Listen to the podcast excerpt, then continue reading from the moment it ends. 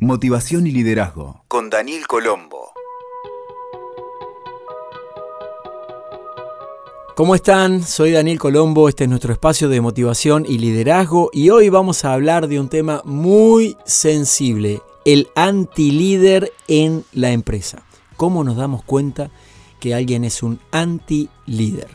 Existen en todas las organizaciones y muchas veces están en posiciones acomodadas.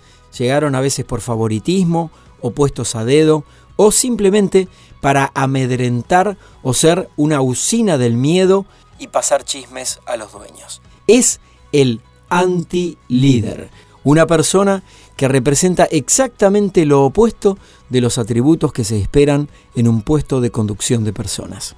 Son aquellos que, carentes de valores y con creencias bastante distorsionadas respecto a cómo hacer funcionar una empresa de cualquier tipo, no dudarán en hacer cualquier cosa sin escrúpulos. También hay antilíderes sin tener puestos de relevancia. Son esos que permanentemente ponen palos en la rueda, tienen el no se puede como lema y su principio activo es el de hacer lo mínimo indispensable. Aquí te quiero compartir nueve rasgos para reconocer a un anti-líder. Primero, actúa por sobre encima de los demás. Es pedante, soberbio y hasta hostigador en forma permanente, se siente superior y con atribuciones para denostar a los demás a quienes considera súbditos. Segundo, se adjudica los méritos de otros. Jamás reconoce un trabajo bien hecho.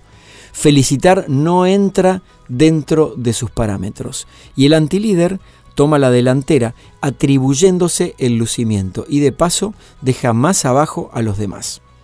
Tercer rasgo del antilíder ejerce presión sin sentido. Como lo único que le interesa es sentirse en control, el antilíder pondrá en marcha todos sus mecanismos para tener a todo el mundo a su alrededor en un estado de tensión y nervios permanente. Cuarto rasgo de un antilíder. Hace aportes irrelevantes. Sin embargo, obliga a los demás a escucharlo con atención y frente a los superiores, estos lo destacan como un ejemplo de entrega y dedicación. Quinto rasgo, abusa del poder, lo que se llama el mobbing, que es cada vez más frecuente en las organizaciones. Un antilíder puede pedir cualquier cosa con tal de que su presencia se note.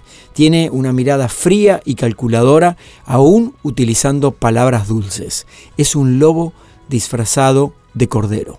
Sexto rasgo, odia a quienes pueden hacerle sombra. En lugar de esforzarse por destacar sus méritos, se coloca en la posición de víctima. Ve conspiraciones donde no existen o si no, las inventa y atenta contra el equilibrio del ecosistema laboral. Séptimo rasgo de un antilíder. Asumen distintos personajes. Como actores que viven distintos roles, pueden disfrazarse de oportunistas, controladores, entrometidos, todos, narcisistas, instigadores, calculadores, fríos, mentirosos, el parlanchín, el cortante o de bromista. Según el caso, también actúa como matón rencoroso y autoritario, o una víctima sombría y condenada por todos, un maniático del control, un chismoso, o apuñalador con dos caras, un bromista desubicado y también una que le encanta es la del crítico acusador. Esta clasificación que te acabo de compartir pertenece a Lillian Glass, autora de un libro que se llama Toxic People. Otro rasgo del antilíder es que es un sinvergüenza disfrazado de persona ética e invulnerable. Puede ser capaz de hacer las cosas más atroces con tal de sostener su posición de falso liderazgo. Se victimiza y sienten que todos están contra él. Cuando se detecta un antilíder, situación muy frecuente por lo evidente de su proceder, los equipos suelen andar con guantes de seda y aislarlo, incluso tratándose de un superior. En ese caso, este personaje empezará a tejer su ardid de venganza, apelando a todo tipo de argucias con tal de salirse con la suya. Entonces, ¿qué podemos hacer si tenemos un antilíder cerca? En ninguna organización debería aceptarse a un antilíder, ya que son totalmente contraproducentes para la productividad, el buen clima interno y la gestión de las actividades en forma normal. Si hay abuso de cualquier tipo, lo ideal es disponer de una instancia de denuncia interna con el área de recursos humanos o con el directivo más alto de la organización y por supuesto avalándola con algunas pruebas. Y te quiero aclarar que con los antilíderes sirve de muy poco querer negociar o acordar, porque en el mejor de los casos lo que éste querrá es hacerse tu amigo y tenerte de su lado para expandir su red de obsecuentes a su servicio. Pero jamás, de los jamases, te va a dar la razón.